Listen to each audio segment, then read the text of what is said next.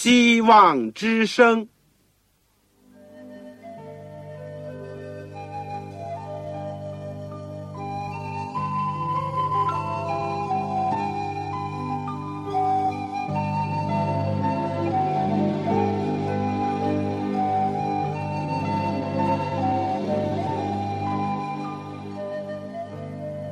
各位听众朋友，各位弟兄姐妹，欢迎您收听信徒培训这个节目。教会的兴旺，不单表现为人数众多，更要求教友的素质好。为了使教会真正达到人丁兴旺，又灵性健壮，希望之声特别为广大的信徒制作了信徒培训这个节目，满足主内同工同道的需要。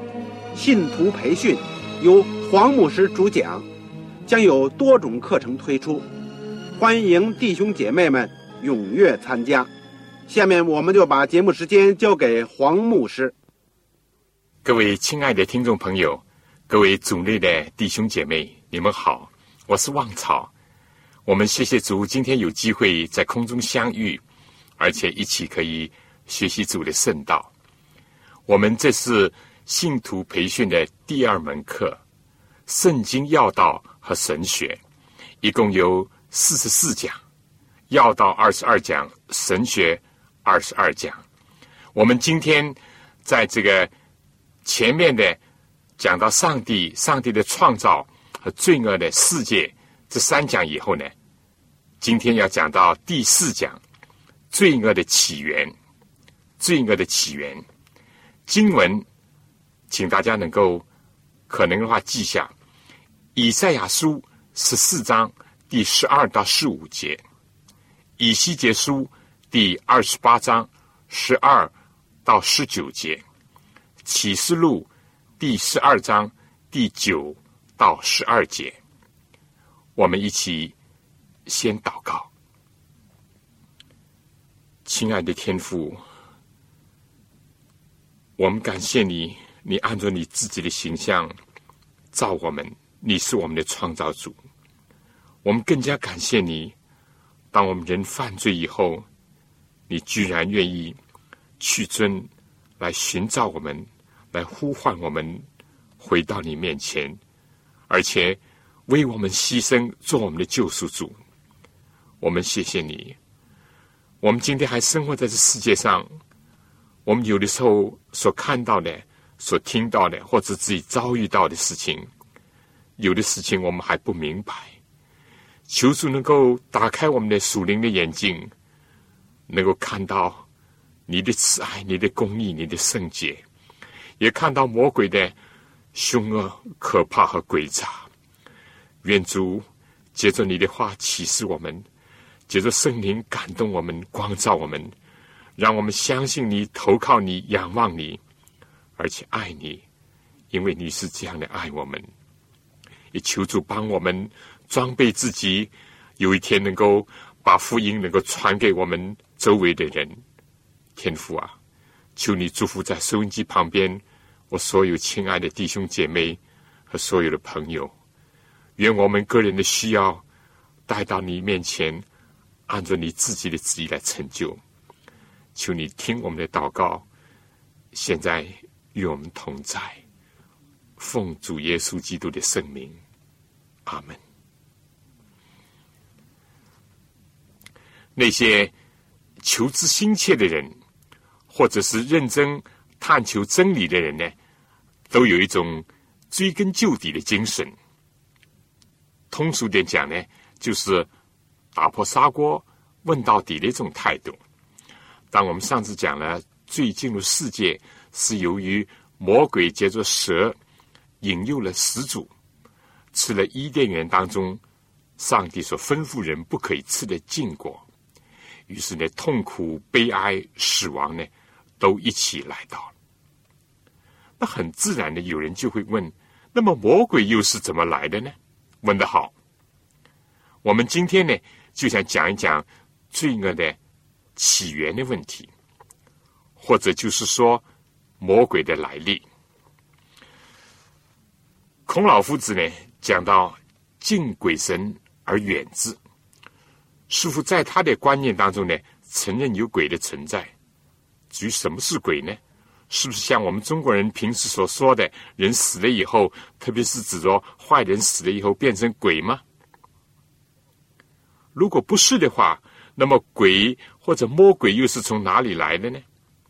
根据圣经现有的启示，我们说魔鬼原来是天使的首领之一，叫路西弗，是由于他的堕落而变成了魔鬼。那么。路西弗又是怎么堕落的呢？这些都是我们今天所要研究的问题。我们第一段呢，先研究一下关于天使。天使这个字呢，在我们现在的词汇当中呢，不算陌生。比如说，有人称赞护士是白衣天使，林肯总统呢，称赞他的后母是天使般的母亲。在这几年呢，美国呢大兴这个天使作为装饰、作为标志，而在圣经当中呢，不论是旧约或者是新约，以及耶稣自己呢，都提到过天使，认为他们实在是存在的。圣经第一次提到天使呢，是在旧约创世纪十九章第一节。讲到天使奉上帝的差遣到索多玛去施行审判的工作，他要拯救一人，并且要刑罚恶人。而圣经最后的一卷，也就是新约的启示录二十二章呢，出现了“天使”这个字，就是当约翰听见、看见天使的指示以后。约翰就在天使的脚前俯伏要拜他，但天使说：“千万不可！我和你和你的弟兄众先知，并那些守着书上言语的人，同是做仆人的。你要敬拜上帝。”很清楚，天使正像希伯来书第一章第十四节所说：“天使岂不都是服役的灵，奉差遣？”要为那将要承受救恩的人效力吗？启示录当中，天使最后一个信息是：你要敬拜上帝。而天使的工作和耶稣世界上的一生呢，是有非常密切的关系的。在耶稣降生的时候呢，天使报佳音；当耶稣在旷野受试探的时候呢，最后有天使来加添他的力量。在耶稣复活的时候呢，天使显现在他的坟墓里；耶稣升天的时候呢，天使也同样的应许他的门徒，看他怎么样被接升天，将来也必怎么样再来。耶稣的言论当中呢，也一再的提到了天使的问题。最初，他对拿丹耶说：“你将看见上帝的使者在人子身上上去下来。”耶稣在马太福音十三章的比喻里面呢，也提到了收割的人就是天使。他在克西马尼园被捉拿的时候，他对门徒这样讲：“我岂不能求父差遣十二营的天使吗？”耶稣在受审判的时候，也清楚的说：“将来人子要同着众天使降临。”令人玩味的是。在耶稣的生平和教训当中，都和天使有关，但唯独在耶稣钉十字架的时候，天使没有出现。天使不忍看他们的司令受恶人的折磨，他们愿意前来帮助，但被天父所拦阻。总之呢，不论从旧约的律法书和诗篇，或者是在这个前后的先知书以及智慧书里面呢，都提到天使和他们的工作。同样的，在新约里面，不论是四福音或者是使徒行传，以至于书信，直到最后的启示录，有许多次的论述到天使。特别在主耶稣的教训当中，以及在他的生平里面呢，都确切无疑的证明有天使的存在。所有这些圣经都告诉人，天使是与世界有关的，与上帝的儿女与主耶稣基督的一生密切相关的。他们是服役的一种灵体，是奉上帝的差遣而执行上帝的旨意的。格罗西书第一章十六节说：“因为万有都是靠他造的。”无论是天上的、地上的，能看见的、不能看见的，或者是有位的、主治的、执政的、掌权的，一概都是借着他造的，又是为他造的。他在万有之先，万有都靠他而立。所以天使呢，也是上帝和基督所造的。旧约尼西米书第九章第六节说：“你唯独你是耶和华。”你造了天和天上的天，并天上的万象，地和地上的万物，海和海中所有的这一切，都是你所保存的。天君或者说天使呢，也都敬拜你。圣经很清楚的指明，唯有上帝是创造主，天使不应当受到像上帝那样的敬拜。像今天有些宗教、有些人所做的那样，相反，天使自己也都敬拜上帝，而且告诉人要敬拜上帝。虽然根据希伯来书第二章第七节，或者是诗篇第八篇第五节，我们知道天使的地位呢，确实是比人要高，而且在人类受造的时候呢，天使已经被创造了。我们可以。参考约伯记第三十八章第四到第七节。同时呢，天使也是具有灵体的受造之物。在这里呢，我们特别要说，天使是不是像今天有些人所讲的，人死了以后，或者是善人、好人死了以后呢，所变化而成的呢？不，虽然天使是灵体，但是很清楚的。在人类受造的时候，天使就已经存在了。而且，当人类受造的时候呢，最初根本还没有死亡的时候呢，所以就根本谈不到什么人死了以后，他的灵魂变为天使或者是鬼魂这样的事情。根据圣经，我们知道天使还有形体，但它是灵体。虽然有的时候呢，以人的样式来向人显现。天使还有他的食物，但是他也可以吃人间的食物。天使有他们的话语，《格林多前书》十三章第一节，但是也可以和人交谈。天使有翅膀，但是呢，也可以和人同行。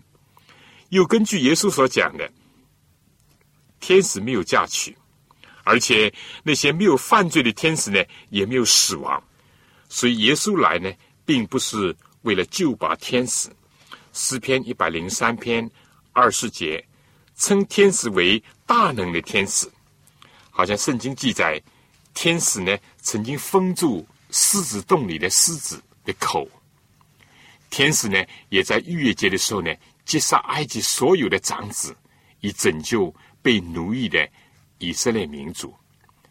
但天使呢是大能，但是不是全能的。圣经里面一共有五十八次称上帝和圣子是全能的，但没有一次用来称呼天使是全能的。天使是大有智慧的，但不是全知的。彼得前书第一章第十到十二节说，天使也愿意详细的查看那些事情，愿意追求明白救恩的奥秘。圣经。只是用许许多多、千千万万、万万千千这样的字来形容天使的众多。但以理书第七章第十节说，还有启示录第五章十一节都是这样讲的。而且天使呢，也是有组织并且分工的。天使在圣经里面有的时候被称为天上的万军，称为上帝的军兵，称为天兵。他们也分成队，分成营。圣经并没有像某些宗教所讲的，是保护圣，什么圣克里斯多夫啦、圣马丁等等。但圣经呢，确实是提到了有几种天使呢，他们享有一种特殊的名称。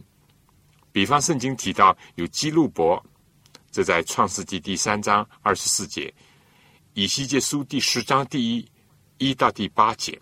另外呢，还有沙拉佛，这是在以赛亚书第六章第一到第三节。另外还有一位呢，他的名字被。提到的是加伯列，这个记载在旧约但以理书第八章十六节，甚至于新约路加福音第一章十九到二十六节。但所有的天使，不论是持立在上帝的宝座前，或者是奉差遣往普天下去遵行上帝的旨意，做主所喜悦的事，天使就是上天的使者，执行。上帝的使命，我们在研究罪进入世界，或者说罪恶起源的时候呢，必须要对天使有这些了解，可以作为一个背景。因为我们说，既没有人的灵魂死了变鬼变天使的事情，而圣经所讲的魔鬼呢，只是一群堕落的天使，他以路西弗为首，路西弗呢和恶天使。在今天的文学艺术里面呢，有的时候也被应用了。天使都和光明洁白呢连在一起。事实圣经也讲，天使发光如火焰的一个使者，是光明的天使。在柴可夫斯基的《天鹅湖》里面呢，就用白天鹅来象征，而二天使呢，无疑的。他就是用了黑天鹅那样是丑恶的、黑暗的来做代表。当然，圣经说魔鬼他有的时候呢也化妆成为光明的天使。我们人类因为具有肉体，对于灵界的事情呢不是十分的清楚，尤其是对于久远的事情，甚至发生在创造世界和人类之前的事情呢，当然是不很明白。在圣经里面呢，有几段经文启示了我们，也告诉我们一些和我们有关的情形。有一段呢，就是记载在启示录十二章第七节，使徒约翰是这样写的：在天上就有了征战，米迦勒和他的使者与龙征战，龙也和他的使者去征战，两大阵营。而第八节呢，这里讲到龙和他的使者并没有得胜，天上再没有他们的地方。第九节说，大龙就是那古蛇，名叫魔鬼，又叫撒旦，是迷惑普天下的。他被摔在地上，他的使者也一同被摔下去。我听见在天上有大声音说：“我上帝的救恩、能力、国度。”并他基督的权柄现在都来到了，因为那在我们上帝面前昼夜控告我们弟兄的已经被摔下去了。弟兄们胜过他，是因羔羊的血和自己所见证的道。他们虽至于死，也不爱惜性命。所以诸天和住在其中的，你们都快乐吧。只是地和海有祸了。因为魔鬼知道自己的时候不多，就气愤愤的下到你们那里。这里讲到呢，天上就有了征战，但是龙、古蛇、魔鬼、撒旦是被打败的，从天上呢被赶逐来到了世界上。所以，我们今天我们不需要害怕魔鬼，更加不要像一般人那样怕鬼。相反的，我们时刻需要主。下面呢，就请听一首赞美诗：时刻需要主。我们有了主，我们真是不怕鬼，不怕撒旦。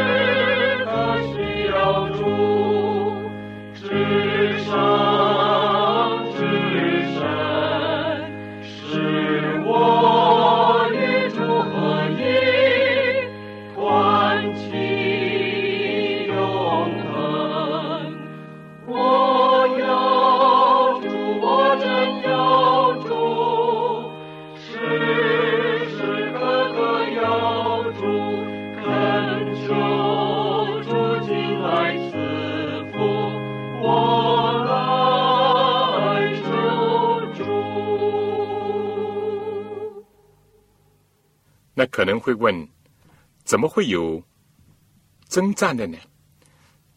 在以赛亚书第十四章，论到巴比伦王的时候呢，有一段更深的启示。他告诉我们撒旦的来历以及他堕落的原因。以赛亚书十四章十二节，这里面讲：明亮之星，早晨之子啊，你何仅从天坠落？你这功败列国的，何仅被砍倒在地上呢？你心里曾说：“我要升到天上，我要高举我的宝座，在上帝众星以上。我要坐在聚会的山上，在北方的极处。我要升到高原之上，我要与至上者同等。然而，你比坠落阴间，到坑中极深之处。凡看见你的，都要定睛看你，留意看你说。”使大地颤抖，使列国震动，使世界如同荒野，使诚意犬负，不是放被掳的归家，是这个人吗？这里呢，以骄傲自大的巴比伦王来介绍撒旦的光景和他的堕落，正像巴比伦的前身是巴别，巴别呢，原来的意思是天的门户。但后来因为自高自大，就变成了混乱的意思。同样的，圣经所记，巴比伦王尼布甲尼撒呢，一度是多么的自夸狂傲，尤其是他的孙子百沙撒更是如此。所以在这里就用巴比伦王的形象来说到，在人类的历史以前，这个明亮之星、早晨之子堕落的经过。而另外一段在以西结书二十八章呢，对推罗王所发的预言当中，又有一段相应的经文，启示了撒旦的堕落。第二十八章十二节说：“人子啊，你为推罗王作起哀歌，说：主耶和华如此说：你无所不备，智慧充足，全然美丽。你曾在伊甸上帝的园中佩戴。”各样宝石，就是红宝石、红碧玺、金刚石、水川玉、红玛瑙、碧玉、蓝宝石、绿宝石、红玉和黄金，又有精美的骨笛在你那里，都是在你受造之日预备齐全的。你是那瘦高、遮掩越贵的基路伯，我将你安置在上帝的圣山上，你在发光如火的。宝石中间往来，你从受造之日所行的都完全。后来在你中间又查出不义，因你贸易很多，就被强暴的事充满，以致犯罪。所以我因你亵渎圣地，就从上帝的山驱逐你。遮掩月桂的基路伯，我已将你从发光如火的宝石中除灭。你因美丽心中高傲，又因荣光败坏智慧，我已将你摔倒在地，使你倒在君王面前，好叫他们目睹眼见。你因罪孽众多，贸易不公，就亵渎你那里的圣所。故此，我是火从你中间发出，烧灭你，使你在所有观看的人眼前。变为地上的炉灰，各国民中凡认识你的，都必为你惊奇。你令人惊恐，不再存留于世，直到永远。我们如果仔细的看以赛亚书和以西结书这两段圣经，可以很明显的看到，不单单是指着那个巴比伦王的骄傲自大，也不单单是指着推罗这个海上的雄主的富裕。他的骄傲，他的美丽，他的智慧，而这是远远的超过了这些。他是用巴比伦王和推罗王的形象来讲到这一个一度是明亮的神星早晨之子的历史。在英国的钦定本圣经这里呢，就是用路西弗的，他的一些情况呢，在以西结书里面就讲到了一度他是作为遮掩约柜的基路伯的一些活动，以及他的心理的状态。这也就是我们今天一般的解经家所公认的，是指着魔鬼撒旦的来历，以及圣经当中对它的来源的一个启示。如果我们接受这个呢，我们再联系启示录十二章，就是在天上的征战的那一幕呢，我们就会得到一些我们目前所能有的启示，就是。关于魔鬼撒旦，他的来历，原来他本来是天使当中一位身居高位的基路伯。启示录十二章第九节说，大龙就是那古蛇，所以伊甸园的那个蛇呢，就是和十二章天上所显出的一条大红龙是一样的。那么，到底大红龙和古蛇又是谁呢？这里又说名叫魔鬼，又叫撒旦。魔鬼在希腊原文的意思呢，是控告者的意思；而撒旦呢，就是对头、抵挡者的意思。这一度是明亮之星，就是发光的天使，一个尊贵的基路伯，上帝的使者，现在居然成为一位控告者，以及成为上帝的对头和众善的仇敌。马太福音。第五章三十七节也提到他的名字是恶者，而约翰福音第八章四十四节，耶稣直接的说，魔鬼从起初就是说谎的和杀人的。马太福音第四章第一节也讲到他是试探人的。这个启示录第九章十一节呢，就讲到这个。他的名字又叫做亚巴敦，或者亚坡人，意思也就是毁灭者的意思。因为他们虽然堕落，但是原先呢还是天使，所以呢具有灵体，以至于圣经呢称所有的恶天使叫做恶魔。沙漠耳记上十六章十四、十五节又称他们为邪灵，而提摩太前书第四章第一节。启示录书十六章十三节呢，称他们为污秽的灵；启示录十六章十四节呢，说到是鬼魔的灵；而约翰一书第四章第三节呢，称他们为敌基督者的灵；约翰一书第四章第六节呢，又称他们为谬妄的灵。在其他旧约，好像列王记上二十二章二十二章二十三节呢。称他们是谎言的灵，在新约马太福音第八章第二十八节呢，也称他们为鬼；路加福音第四章三十六节呢，也称他们是污鬼。总之呢，是邪恶的、污秽的、说谎的、杀人的、毁坏的、抵挡的、作恶的、试探人的。从这些名称当中呢，可以了解到他们的工作，而且这些恶天使呢，也是有组织的。马太福音第十六章二十六节说呢，提到他们是甚至有国度。启示录第二章十三节和十三章第二节说呢，撒旦的国度呢还有宝座呢，还有他们的会议呢。启示录第二章第九节、第三章九节说，他们也有鬼魔的道理，甚至于称为深奥之理，也就是不法的隐逸。这在《帖撒罗尼迦后书》第二章第七节。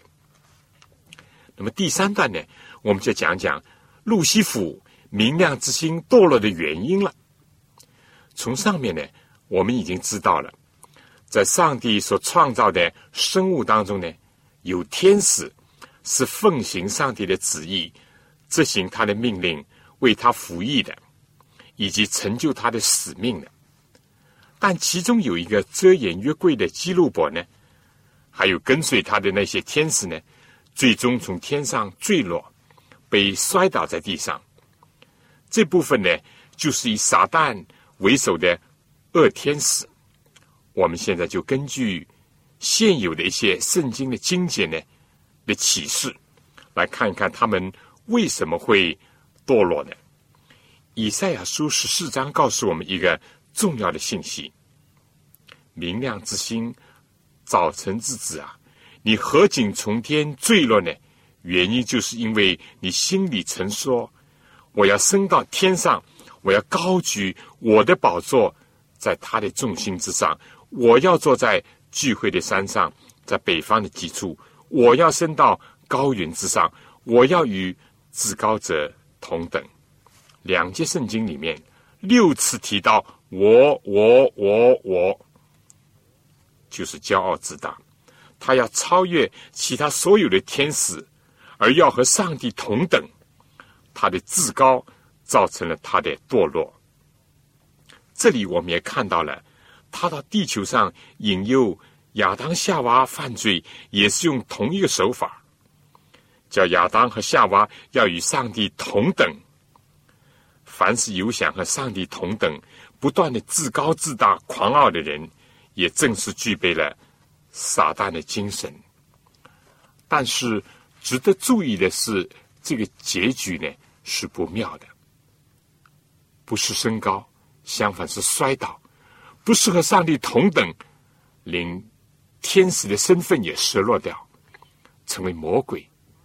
而在以西结书二十八章呢，同样的启示了这位明亮之星、瘦高、遮掩月桂的基路伯，大有权柄、大有荣耀的天使呢。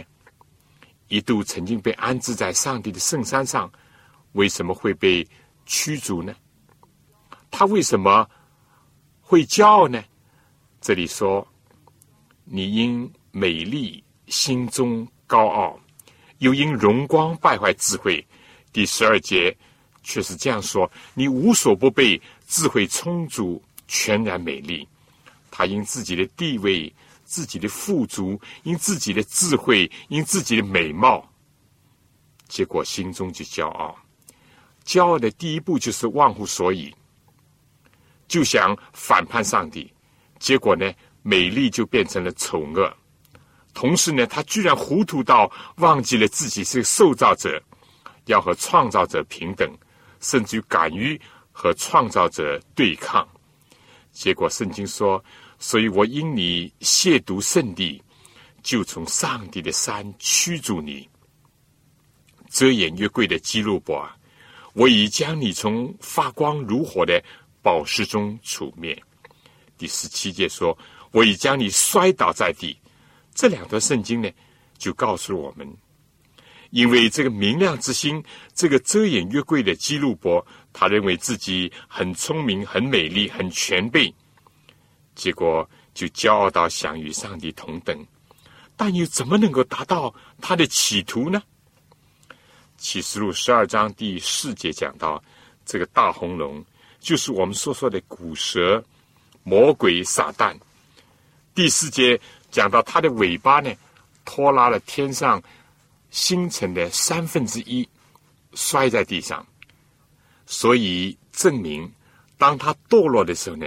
他曾经影响、诱惑了其他三分之一的天使，因为根据启示录第一章二十节说，七星就是七教会的使者；又根据约伯记第三十八章第六到第七节说，那时神星一同歌唱，上帝的众子也都欢呼。心在圣经当中呢，常常是预表天使或者是上帝的使者。关于路西弗在天上怎么样进行工作活动的情况呢？我们并不很清楚，但是可以根据创世纪，他在我们这个地球上如何诱惑亚当夏娃犯罪，以及如何在耶稣基督来到世界上的时候，他怎么样在耶稣出生一直到死亡，针对着基督所做的种种来抵挡耶稣。这样就让我们看到撒旦在天上的言行的一个原版。他因为要自比上帝，所以有一个巨大的障碍，就是谁呢？就是基督上帝的圣子。可以想象，他不满三一真神当中的圣子基督的地位。他认为这是他往上爬，是他超越众星之上的一个障碍。他以为自己有资本。可以向基督的地位和权威来挑战。他忘却了一点，他是受造者，哪怕是受造者当中地位最高的，也不能和创造者同等。而基督是创造者，是上帝。当基督到地上以后，撒旦所针对的也就是这样一点。当耶稣在旷野受试探的时候，他就要耶稣向他下拜。当东方的博士说。犹太的王降生在哪里的时候呢？撒旦想借着西律的手杀灭基督。事实上，最后犹太人也是把基督定了，自称为犹太人的王，自称是上帝的儿子，而把耶稣送上了十字架。这就是撒旦耿耿于怀的，也是一心瞩目的一件事情。为的要除掉他的对手，就是嫉妒。由于骄傲呢，就生了嫉妒；由于嫉妒呢，就生了仇恨。最后呢，就发展了凶杀。可以说，撒旦亲手杀害了基督的肉身，但是他要推倒基督的权柄，要引起其他天使的同情支持。他所用的手法。从他在伊甸园里面引诱人的事情上呢，或者也可以见到一般，他是想叫宇宙的众生，尤其是他属下的天使呢，相信他的话，而不相信上帝的话。他把自己打扮成为天使请命、为天使谋福利、为天使寻求自由的一位英雄、一位救主、一位代表。而污蔑上帝是借着律法来管束他们的，来剥夺他们的自由，来限制他们的幸福的一个暴君，正像在地上的时候一样，他也是接着怀疑、歪曲、挑拨离间、篡改上帝的话，来达到他罪恶的目的。启示录十二章第九节说：“那迷惑。”普天下的，是的，他是迷惑普天下的。而耶稣说呢，他从起初呢就是撒谎的。他非但说谎，而且是在天使当中控告上帝，污蔑上帝政权是不公义和不公正的。当他的谎言，当他的迷惑失败的时候呢，他就公开的抵挡上帝。与基督征战，这就是启示录十二章第七节所讲的，在天上就有了征战。米迦勒同他的使者与龙征战，龙也和他的使者去征战。但是他的结局和下场呢，是被赶逐，被摔倒在地上。不过他并不甘心，继续在这个世界上。在这个地球上作乱谋反，并且一样的蛊惑人心，一样的诱引人犯罪，抵挡上帝。不幸的，这个地球呢被他掳掠了，所以耶稣就称撒旦是世界的王。约翰福音十二章三十一节、十四章三十节、十六章十一节，这都是在耶稣。最后和撒旦短兵相接的时候，看得更清楚的一个事实。而保罗呢，也称撒旦是世界的神。这个记载在哥林多后书第四章第四节。许多的人宁愿呢认撒旦，宁愿呢看他是像神一样。今天甚至于。在美国有什么撒旦教、魔鬼教？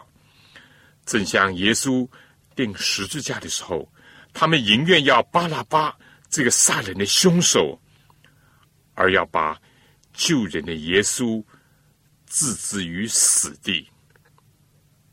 正因为他诱惑了人类，把罪带进了世界，而罪的公价乃是死。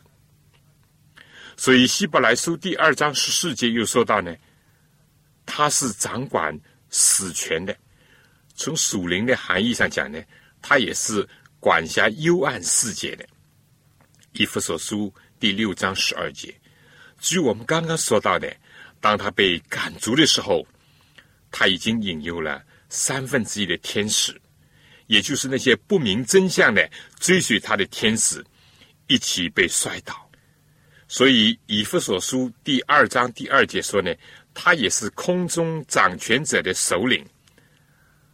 但是路西弗这个堕落的天使，他并不是以狰狞的面目，或者是青年獠牙的来向人显示的。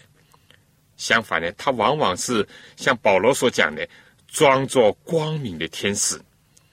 所以我们可以说，撒旦堕落的焦点是：第一，他是针对基督的神性和权柄；另外一个呢，就是针对上帝的话语的。一个真实性。今天他在世界上主要还是从事这样的工作，以动摇人的信仰，以败坏人对上帝的一种投靠，以及让人怀疑上帝的品格，怀疑上帝的话语，否定上帝的律法，叫人不信上帝的儿子。可以说，这就是基督教信仰的。最根本的一个内容就是什么呢？是善恶的斗争，善恶的斗争，或者也可以说，整个圣经呢有一个焦点，就是一个崇拜的问题：到底是敬拜上帝呢，还是敬拜撒旦？有人说我不敬拜撒旦，但是呢，敬拜人，或者是敬拜自己。但是我们知道，别人也好，自己也好。我们都是罪的奴仆，都是撒旦的手下败将，所以我们靠自己也好，敬拜别人也好，其实也是敬拜撒旦。而敬拜上帝跟敬拜撒旦呢，就成为一个矛盾的中心。罪呢，也就是这样进入了世界的。罪是没有理由的，就像一个暴客那样。如果上帝造人的时候是按照他的形象造人，而且给人自由的选择权，我们可以想象，上帝一样的给天使有这样的自由选择权，他们可以选择爱戴、顺从上帝，或者呢，决定要违背，甚至于反叛上帝。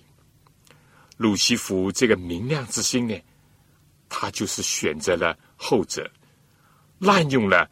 他的自由，使徒约翰说：“犯罪的是属魔鬼，因为魔鬼从起初就犯罪。”约翰一书第三章第三节第八节。但我们感谢上帝，这里又说上帝的儿子显现出来，为要除灭魔鬼的作为。尽管魔鬼在地上兴风作浪，但是我们感谢上帝。列王记下第六章十六节，历代之下三十二章第七节，雅各书第四章第七节，这些经文说：“不要惧怕，与我们同在的，比与他们同在的更多。”圣经又讲呢：“你们应当刚强壮胆，因为与我们同在的。”比与他们同在的更大。圣经又讲：你们要顺服上帝，勿要抵挡魔鬼，魔鬼就必离开你们逃跑了。而且圣经应许我们说，过不久，撒旦将要被我们践踏在脚下。非但今天，耶稣基督已经。彻底的打败了撒旦，在十字架上已经伤了蛇的头，已经成就了上帝的救恩。虽然耶稣付出了他的代价，为我们已经牺牲。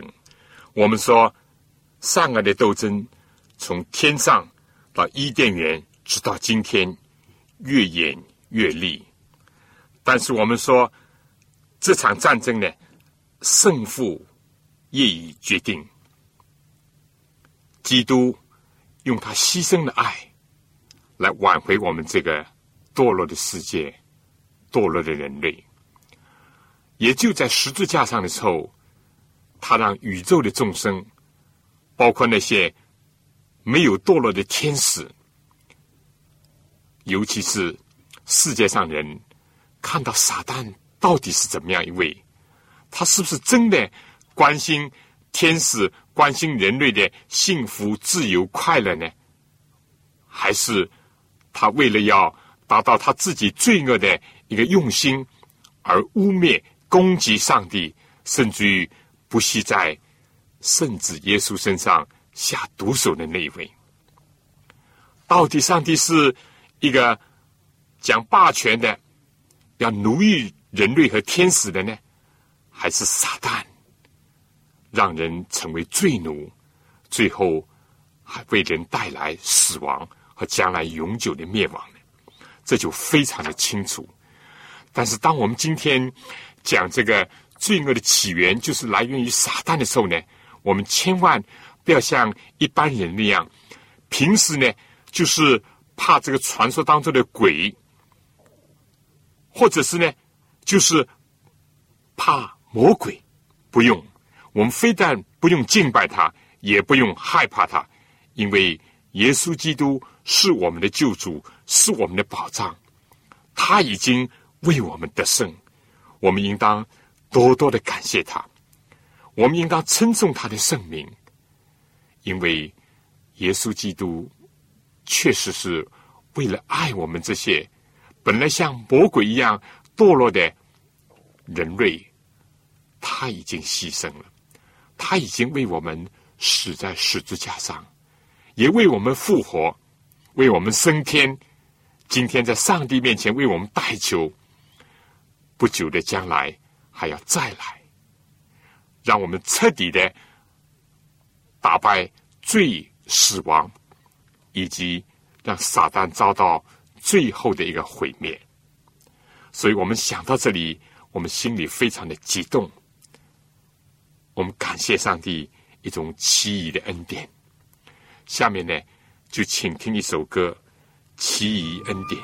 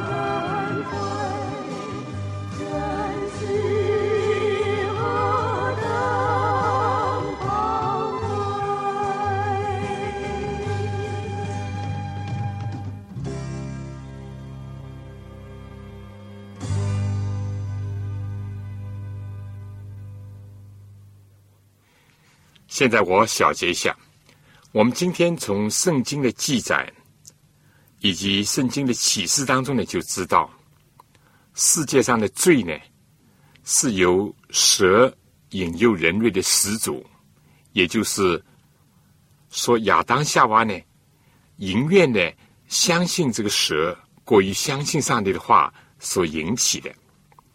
而蛇呢，就是启示录所讲的大龙、古蛇和撒旦。根据以西结书十四章和以赛亚书二十八章呢，我们就知道撒旦原来是天上遮掩约柜的基路伯，大能的天使当中的一位。他因为自高自大，嫉妒基督，妄想将这个宝座呢设立在。上帝之上，他是以谎言来掩盖他的企图，以歪曲污蔑上帝的公义和慈爱，来达到他自己的目的。最终呢，就堕落，而且被摔倒在地上。只是他并没有死心，还是用同样的手法和狡猾来诱惑人。并且以加倍的仇恨呢，致死基督。从此呢，他也就在宇宙众生和天使当中呢，暴露了他狰狞的面目。主的十字架敲响了撒旦的丧钟。